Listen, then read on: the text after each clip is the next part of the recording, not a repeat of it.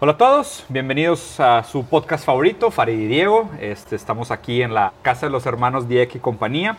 Eh, Faro, hay, hay un tema que, que la verdad es de que siento que es algo que, que, nos ha funcionado muy bien, sobre todo como que le da mucha fluidez a la conversación, que es el de contar historias. Y justo esta semana estuve leyendo sobre Digo, la gente ha escuchado, y si no, hago la crítica, de que la economía no es una ciencia, ¿no? de que la economía es una pseudociencia, ¿no? que la economía pretende ser una ciencia, pero no lo es. Y al mismo tiempo mucha gente me rebate diciendo, oye, pues las, la, el psicoanálisis tampoco, el psicoanálisis también es una pseudociencia. Y sí, en efecto, en sí, efecto, sí, pero la, la diferencia es que la economía pretende ser una ciencia y el psicoanálisis no tiene ninguna intención de ser ciencia, ¿no? Y extendiéndose la distinción más simplista que he escuchado de, la, de, la, de, las dos posturas, que es las ciencias pretenden entender los fenómenos generales, Correcto. los fenómenos universales y trascendentales. ¿no? Las ciencias entienden leyes de comportamiento. Completo. Por eso la economía nunca va a ser una ciencia, nunca lo será. Y el psicoanálisis al revés. El psicoanálisis lo que quiere entender es el caso por caso. Correcto. Y por eso la importancia de las historias. Completamente. Porque las historias significan las vivencias experienciales, los fenómenos personales y, y, realmente, ¿no? Y como lo dijimos en el podcast anterior, que no sé cuándo lo vayan a ver, que muchas veces el ser humano no tiene una naturaleza per se, pero el ser humano tiene una historia. Correcto. Y en esa historia es donde acabamos manifestando mucho de esto, ¿no? Y entonces un tema que quería platicar contigo, que es un tema que he estado pensando mucho últimamente por, por lecturas, es este de los, de los amores imposibles. Justo he estado hablando de eso, o sea, yo también lo he tenido muy presente, de hecho eh, eh, hice un video hace poco sobre ese tema que es fuerte, o sea, realmente, sí. o sea, creo que, o sea, yo tengo una tesis que digo que solamente los amores imposibles pueden ser eternos, pero no todos los amores imposibles son eternos, ¿no? O sea, okay. ¿y a, qué, ¿a qué me refiero con un amor imposible?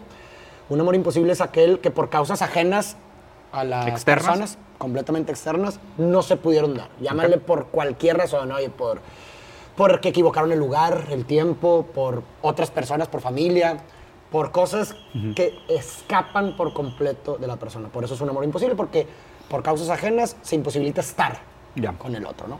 Y hay muchas causas, ¿no? Te digo, las que te mencioné, pero la muerte, por ejemplo, también puede ser una causa. De que y un pero, amor se vuelve imposible. Yo te pregunto, ¿tú has tenido alguna vez en tu vida un amor imposible? O sea, un amor que te morías por estar con ella, pero por causas ajenas nunca pudiste estar. Es que qué raro, porque, o sea, justo me, pones en jaque, güey. O sea, tendría que pensarlo en serio, a profundidad y con, con, con, calma para contestarte bien. ¿Por qué? O sea, tu premisa es que los amores imposibles solo son aquellos que tienen la muerte como no, intermedio. No solamente la muerte, sino que la muerte es una causa de imposibilitar un amor. ¿Por qué? Porque la muerte aniquila el mundo para uno de los dos. Claro. Y entonces cuando Eso no hay es lo mundo, que lo vuelve, lo vuelve realmente lo vuelve imposible. porque la muerte imposibilita estar con el otro. Claro. O sea, tu cuestionamiento aquí es de que si realmente no fue una causa de muerte la que volvió tu amor un amor imposible, entonces realmente no fue imposible.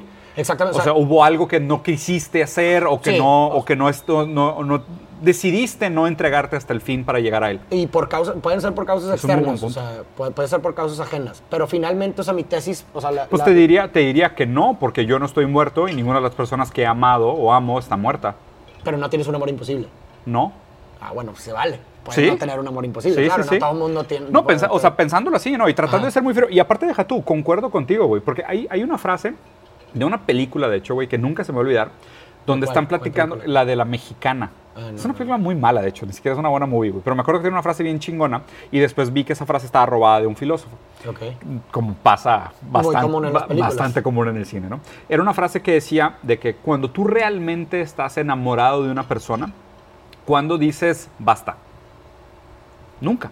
Sí, ¿no? Nunca. Si, si estás realmente enamorado y, el, y es un amor real, profundo, Correcto. eterno, ¿en qué momento dices, no, no, ya no me voy a esforzar, ya no le voy a echar ganas? No, nunca, güey. O sea, continúas hasta lograrlo. Ajá. ¿Sabes? Entonces, en ese sentido, concuerdo contigo, que lo único que podría frustrar esa imposibilidad del amor es que uno se muriera. Claro, porque uno se queda con las ganas de la entrega infinita, pero el otro ya no está para recibirlo. Entonces, se imposibilita el amor. Es, es- de, ahí, de ahí parte mi tesis, o sea, porque aún, y aunque la probabilidad pareciera mínima de un desamor, mientras haya vida, existe la posibilidad. ¿Concuerdo? Y mientras existe la posibilidad de un desamor, entonces no puedes hablar de un amor eterno. No Concuerdo. puedes hablar de un sentimiento absoluto. ¿Por qué? Porque siempre existe la posibilidad Sí. de un desamor, aunque pareciera lo más imposible del mundo, existe la posibilidad. Y mientras existe la posibilidad de desamor, no puedes hablar de un amor eterno. Claro. Pero solo la muerte totaliza el sentir, porque la muerte Total. totaliza el ser. Claro. Cuando te, cuando, Porque ya cuando- no hay más posibilidades. Ya no hay posibilidad. O sea, la muerte imposibilita la posibilidad de desamor. Sí, la, la- Ya la no muerte hay marca un punto final en la final. historia. Ya Entonces no ahí se, puede se haber desamor. culmina. Se culmina. Entonces,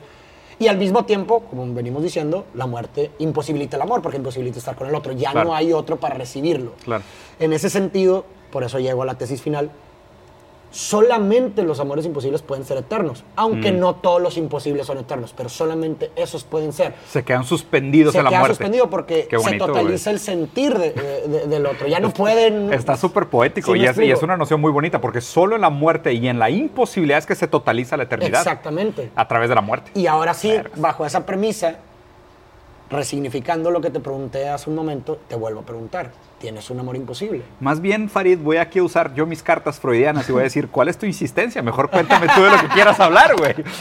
Porque, pues digo, el que mucho Yo- pregunta es que sí, quiere ser preguntado. está Entonces, ok, de acuerdo, Farid, está bien, Farid, está Farid, bien, doy, Farid, ¿tienes algún amor Sí, tengo- imposible? sí, tengo varios amores chingados. imposibles. A ver, varios. Sí, claro. ¿Ah, sí? Pues, por ejemplo, mi hermano, que en paz descanse, es un amor imposible, Claro. porque pues, ya no está aquí para recibir amor, pero aún así mi sentir por él se ha totalizado también, porque esa es otra, esa es otra premisa que me pu- puse a pensar. O sea, el amor se eternaliza no solamente para el que muere, sino Claro. también para, que el se que- para, Para quien el se, que se queda. queda. ¿Por qué?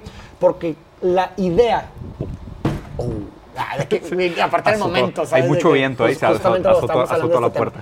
Porque me puse a pensar, no solamente, repito, se totaliza para quien muere, sino también para el que se queda. ¿Por qué? Porque la idea que tú tienes del otro también se totaliza con la muerte del otro. ¿Por qué? Porque ya no hay nada que pueda contrarrestar esa idea que hace que lo ames. Ya. ¿Sí explico? O sea, Sí, en claro. el momento, imagínate, yo te amo a ti. Y en el momento que tú Gracias, mueres, yo también. pues obviamente una idea hace que te ame. Una idea que yo tengo de ti Sí, claro. hace que La te ame. idealización del La otro. idealización del otro.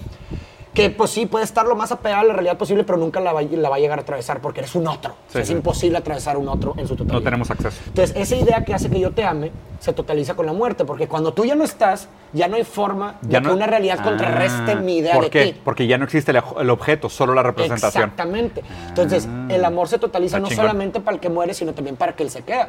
Mi idea de ti se totalizó y tú te has- yo te he interiorizado en, en mí. Claro, tu- tu, güey. tu representación se deja una huella en mí que con cada evocación, con cada mención, con cada recuerdo, con cada cita, lo que tú quieras, tú te manifiestas. La representación que yo tengo de ti se manifiesta en mí mostrando una imposibilidad de duelo, que es el duelo imposible de, de Derrida, ¿no? O sea, la, la interiorización del otro, que es un otro en mí, es una imposibilidad de duelo, manifestando que permanentemente tú te has quedado en mí. Claro, ¿no? ya Y- solo como, si- como objeto representado. rep- y ya no, sin esa referencia. representación ya no puede cambiar, Sí, claro, porque ya no hay referencia. no hay referencia. Entonces, sí, claro que tengo amores Porque el imposibles. objeto real que podría modificar esa Ya no percepción ya, no, ya no existe. Exactamente. Entonces ya quedó solo la referencia. Exactamente. Y por eso Derrida hablaba de la ontology. O sea, porque las, las ontologías fantasmas son ontologías perdidas. O sea, son ontologías que murieron y el objeto de referencia desapareció y solo queda el fantasma. Exactamente, Está cabrón eso, porque, o sea, una vez que te hiciste una idea de algo que desapareció, ya solo queda la idea. Ya so- pero esa idea es perpetua. Es perpetua. Porque ya, no nunca, se puede porque no va, ay, porque el objeto de referencia que la Claro, podía modificar no lo va a Entonces, modificar. Por eso digo que el, el- Wow. el- el- amor se totaliza no solo para el que muere, que ya no puede sentir otra cosa porque está muerto, sino también para el que sigue su vida Claro. sin él. Porque ese objeto referencial ya no le va a permitir seguir haciendo el proceso de Entonces significación. yo sí, por supuesto que tengo amores imposibles, mi hermano es uno de ellos. Ya no hay objeto para contrarrestar la Claro. idea o la representación que yo tengo de él y lo voy a amar eternamente. Eh, ahorita estoy pasando por un, por un amor imposible, ¿sí me explico? Con una persona que, que, que amé tanto y que amo tanto, o sea, no puedo hablar en pasado. Obviamente ese, ese amor se ha transformado, Claro. ¿verdad? porque el amor trasciende la parte romántica de estar con el otro. O sea, el amor puede, puede darse sin ni siquiera estar con el otro. Yo puedo amar Claro. a muchas personas con las cuales no tengo que estar con Totalmente, ellas, ¿sí me explico? sí, totalmente. Obviamente, pues, volvemos a un inicio. Que se vuelva un amor eterno, no lo sé. Por lo menos es un amor imposible, porque por causas Sí. ajenas no podemos estar. Pero es un amor imposible, pero no me atrevería a decir que se ha eternalizado porque pues, todavía falta sabes. tiempo. Puede ser que en, un, Claro. en cierto tiempo a lo mejor Cambian las cambia- condiciones. Cambian las condiciones. Todavía puedo contrarrestar el objeto con la representación Sí. y puede terminar no siendo un amor eterno. Qué Pero sí difícil, güey. tengo definitivamente amores imposibles y seguramente con esto que estamos hablando, mucha gente puede pensar en amores imposibles que tienen que se han eternalizado. Personas que han amado y que han muerto, ah, pues definitivamente se van a dar cuenta que es un amor que se ha vuelto eterno, ¿verdad? Y es algo, como tú dijiste, es algo muy fuerte, pero es algo también poético a la vez, que al mismo tiempo puede a lo mejor dar consuelo, ¿no? O sea, por lo menos a mí me da consuelo, güey. O sea, el pensar en que mis amores eternos son aquellos con los que la muerte me ha imposibilitado estar, pero que aún así he tenido la dicha de, total- de totalizar mi sentir hacia ellos, a mí me da consuelo, a mí me da confort, porque es una, es una forma de tributo hacia ellos, ¿verdad? O sea, cuando, cuando es una forma de decir, el otro fuera de mí ya no es nada, solo a través de mí es algo. Y a ver, y aquí, y aquí una pregunta.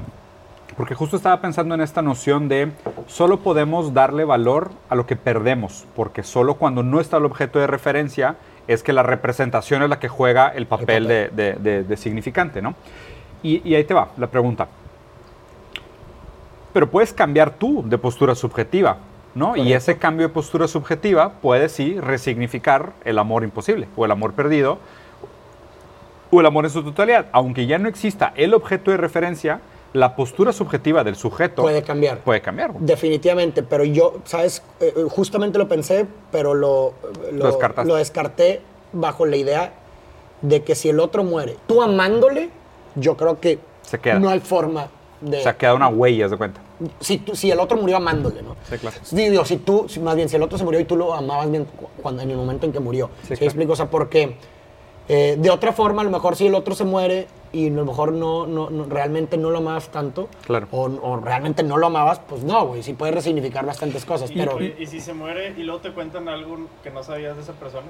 Híjole, Eso sí, eso- eso iba, sí. iba para allá con la pregunta también, güey. A ver. Pero tú crees, o sea, aún así, yo creo que... Es que muchas veces que- lo que pasa es de que ya cuando queda como objeto representado, o sea, ya, Ajá, ya, con una huella anémica. o ya sea, cuando no queda es- como representación, me parece que se vuelve literal un tótem, güey. O sea, se vuelve una figura, güey. exactamente. O sea, se vuelve una deidad en el sentido de que ya cualquier cosa que te digan de él, si cuando murió tú ya sellaste esa huella y dijiste, aquí culminó mi representación de amor de esta persona o de este objeto, y después viene una crítica, pues inclusive tú vas a encontrar una manera subjetiva güey, de decir de que, ay, güey, de que, oye, ¿sabes qué? Pero, pero roncaba. Ay, güey, haber roncado bien bonito, ¿sabes? Es como Sí. que, sacas, o sea, dices de que no, se echaba pedos. Ay, güey, sus volvemos pedos a han lo de haber mismo. olido de Eli, güey. Volvemos a lo mismo. Aún así, aunque por ejemplo te llegue alguna información que no tenías del otro, Sí. y cuando ya no está, aún así no va a dejar de quedarse una duda. No, vas a- no hay Sí. forma de contrarrestar De- de una mismo, esa cuestión con una referencia. Y el amor que le tiene seguramente va a tratar naturalmente de,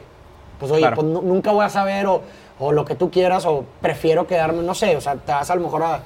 a- a- Es un buen punto. Oye, y, y hablando, y hablando de historias personales, ahora que lo mencionas, o sea, yo sí creo que, y a ver, y, y justo te iba a preguntar por eso, y para la gente que vive estos tipos de amores que se sienten imposibles, ¿no? Porque, o sea, obviamente entiendo la postura filosófica de decir realmente los únicos amores imposibles son los que llegan a estos niveles, Claro. pero hay muchos amores que se sienten imposibles. Entonces, ¿tú crees que muchos de estos amores que nosotros nombramos coloquialmente como imposibles son realmente un abandono, aunque sea de manera inconsciente? O sea, como decir, pues a lo mejor si me esforzara más, sí jalaría. Sacas, pero hasta aquí Pero quiero llegar. no- Ah, sí, definitivamente. Pero, pero también llegas a ciertas situaciones en las que ya, o sea, de resignación en donde ya no hay más que hacer. O por más que hagas, el costo es demasiado alto. Pero es que justo, ¿Sí me o sea, y, explico? y justo ahí regreso a la frase esta de la película La Mexicana. Cuando es amor real, cuando es ya, fue demasiado. Ya, ya, ya. ¿Cuál es el límite? Dices Pues tú. nunca, cuando es amor real. Pero eso, pero si estamos hablando Oye, del sentimiento. vamos a suponer, ok. Estás enamorado y tipo tu novia dice, ¿sabes qué? X, historia quinceañera, ¿no? Y digo, y problema blanco de clase alta. Sí. Estás enamorado, termina la prepa y tu novia, el amor de tu vida es de que no, tipo, le dieron un trabajo a mi papá y se va a vivir a Panamá, güey. Pues ni pedos, dices, cabrón, pues voy a Panamá, güey. Sí. Sacas, dices, chingue su madre. Es más, ahí, ahí voy a contar una historia personal. Yo me acuerdo cuando, cuando empecé a andar con Ale, antes de que nos casáramos, eh, ella estaba estudiando la maestría en psicoanálisis, de hecho, en la Complutense de Madrid, y, y ya andábamos, o sea, ya estábamos profundamente enamorados. Y fue justo en Navidad, o sea, se acercaba Navidad, y ella estaba viviendo en España, en Madrid, y yo estaba viviendo en Monterrey. Ajá. Y ahí tomé una de las decisiones donde me di cuenta de que no, o sea, esto es amor real. O sea, realmente Ah. estoy muy enamorado. ¿Sabes? Porque a mí me encanta Brasil, me encantaba ir a visitar a mis primos en Navidad y a- a- a- aparte en Brasil Navidad es en verano. Sí. Entonces está chingón, era doble verano. O sea, tenía verano en junio y luego verano en diciembre para visitar a mis primos en Brasil. Y llegó esa Navidad y yo le dije a mi mamá, le dije, güey, ¿sabes qué? O sea, no quiero la lana del boleto, o sea, no quiero que compres el boleto de avión, me voy a quedar aquí y voy a esperar a Ale, güey. Y pasé Navidad solo, güey. O sea, me quedé todas las vacaciones de Navidad solo en mi casa y, y literal Ale vino de que dos semanas, creo. Vino bien poquito tiempo. Y aparte ni siquiera la pude ver todos los días porque pues tenía cosas con sus Sí, familias, claro. Y, y fue de que cancelé una de las cosas que más me significaba, o sea, que más me hacía feliz, que era ir a Brasil a visitar a mi familia y verano, agarrar el pedo y ver a mis Ajá. primos y la madre. Y, y lo cambié todo para verla un rato. Sí, o sea, que justo se que, que, que hay mucha gente que dice que no, ay, no, ya. O sea, si, si, si tengo que atravesar a mi familia, entonces no. ¿Sabes? Y justo en ese sentido es donde creo que, que cuando es amor de verdad dices, pues, pues es que no hay límite para el sacrificio, ¿no? Pues híjole, cabrón. No sé, güey. O sea, imagínate esta otra situación, te voy a poner otra. Estás con una persona que amas completamente. Y ahí me voy a proyectar. Este, y los dos se aman un chingo. Pero pues, por cuestiones de la relación, por la dinámica, no es que sea una dinámica tóxica en lo absoluto, simplemente el, o sea, nuestra otredad Sí. para el otro es Incompatible. incompatible. Pero te a- amas tanto. ¿Sí me explico? O sea, realmente amas tanto Y, que y te... qué raro que existan esos amores, ¿no? que se sientan pues a la vez tan intensos es un y tan imposible porque- incompatibles. es un amor imposible porque, con- o sea, contraria tu voluntad, güey. Porque tú realmente quieres, güey. Claro. ¿Sí explico? O sea, realmente quieres hacerlo funcionar y el otro Claro. también y se quieren tanto que los dos buscan hacerlo funcionar. Pero aún así, el amor, pues no es tuyo para mandarlo. ¿Sí explico? No es nuestro para mandarlo. Tú no eliges qué sentir, cuándo sentirlo, por quién sentirlo. Sí. ¿Sí explico? Entonces, aún y con todo ese esfuerzo, intento y demás, te das cuenta que no está viendo un desarrollo óptimo de uno como del otro, pues incluso la ruptura se convierte en un acto de amor. Claro, de decir, hay que dejar de hacernos daño. Exactamente, pero eso no quiere decir que después del rompimiento no puedas seguir sintiendo algo por el otro de otra forma, transformado, que era lo que te hablaba en, en un inicio. Claro. O sea, se puede romper por amor y seguir sintiendo amor por el otro sin necesidad de estar juntos. Sí. Y amor también es decir, yo sé que vas a estar con alguien que te va a hacer más feliz que yo y porque te amo, quiero que, que, que Claro, vivas eso. que logres eso, Y ahí es un, amor, es un amor imposible. ¿Por qué? Porque no podemos estar juntos y Claro. ya, ya no hay forma, ¿sí me explico? O sea, Pero no están muertos todavía. Entonces, Sí, no, ajá. o sea, no, estamos, tranquilo, enca- exacto, estamos encaminándonos, exactamente es a lo que voy. No todos los amores imposibles son eternos. Exactamente. Pero solo los imposibles pueden serlo cuando Claro. llegue la muerte. Claro. Y totalice por completo el sentido. No, y ahí entran estas historias de boni- bonitas de no, tipo, pues durante la vida no se dio, no funcionó, pero de grande te prometo que nos vamos a retirar y te voy a ver Ajá. hacer una pintura en un jardín Sí. mientras yo me siento atrás de ti a escribir poemas y, O sea, lo que ¿sabes? voy es que y si ya yo- se reencuentran Sí. a los 70 años de edad y ahí Ex- es- Exacto, digo, y también, sabes, por así decirlo, toco madera, pero imagínate que me muero mañana. Pues ya se totaliza, ese, ese amor imposible se volvió eterno. Sí, ahí sí. Eh, eso es ahí, a lo sí. que voy. ahí sí, porque ahí ya no ya no hay, ya no hay otra posibilidad. Sí. Pues el Entonces- tip, no se mueran. así, así. Posterguen lo más que puedan su Sí, sí, más o sea, tómense en serio, tómense en serio la frase esta de solo vives una vez, YOLO, y cuida tu vida porque realmente solo vives una vez, güey. Sí. Si te mueres, se acaba, güey, y no hay nada después, se los aseguro. se Pero bueno, en conclusión, yo creo que pues tal vez esta perspectiva puede darle, a lo mejor, porque hace poco vi, creo que ayer una cita que me gustó mucho que decía que, creo que era Bukowski, que decía que, Uf, me mama ese cabrón. sí, decía que lo, lo- lo- lo que se dice en poesía no se puede decir, Decir de, otra forma. O sea, no, sí. ha- no había otra manera de decirlo, ¿no? Entonces, Claro. si hablamos de que la, la- como la, la palabra es la muerte de la cosa, no, a, a través de la articulación de algo que le pueda hacer suficiente justicia a un sentir, es como se descarga. Entonces, tal vez esta concepción poética de lo que es un amor A veces es necesario. A veces le puede hacer más justicia a lo que tú sientes por una persona Ya que ves, no güey, está. la importancia del arte, güey. Exacto. La importancia la, del arte, expresión güey. poética es un, arte, es un arte, ¿no? No, y a ver, y, y, o sea, y normalicemos esto, o sea, qué, qué estupidez, güey. La vez pasada escribí un tema, güey, de- que era de que, o sea, ahorita parece más inmoral lo sentimental que lo pornográfico. ¿Sabes? O sea, estamos en una época donde la gente se burlaría más de ti por escribir un poema que por ver porno. Claro, güey. O sea, está es de bien que, cabrón ¿Qué pasó, güey? O sea, ¿En ¿qué horas, momento, ¿a qué horas ¿Por es de qué? que, de que, oye, güey, ahorita vengo, voy a ver porno? Queda Ah, chido, güey, que te vaya con madre. Versus de que oye, escribí un poema. y ¿Qué, Sí, qué- sí, qué de que poema? ¿Qué pedo? ¿Para qué? Y la verdad, o sea, ¿a qué horas, güey? Sí. O sea, normalicemos el arte. No, y sobre todo me parece muy, muy, muy acertado lo que dices de que justo si la palabra es la muerte de las cosas y como dijo Bukowski, que algunas cosas solo se pueden decir en poesía, pues usen el arte también para decir aquello que quieren decir, porque justo el arte es capaz de articular lo que no logramos articular en el lenguaje Completamente. tradicional, güey. Qué- qué Completamente. bueno. Tarea, escriban un poema Y no se mueran. y no se mueran. Estaría chido esa dinámica.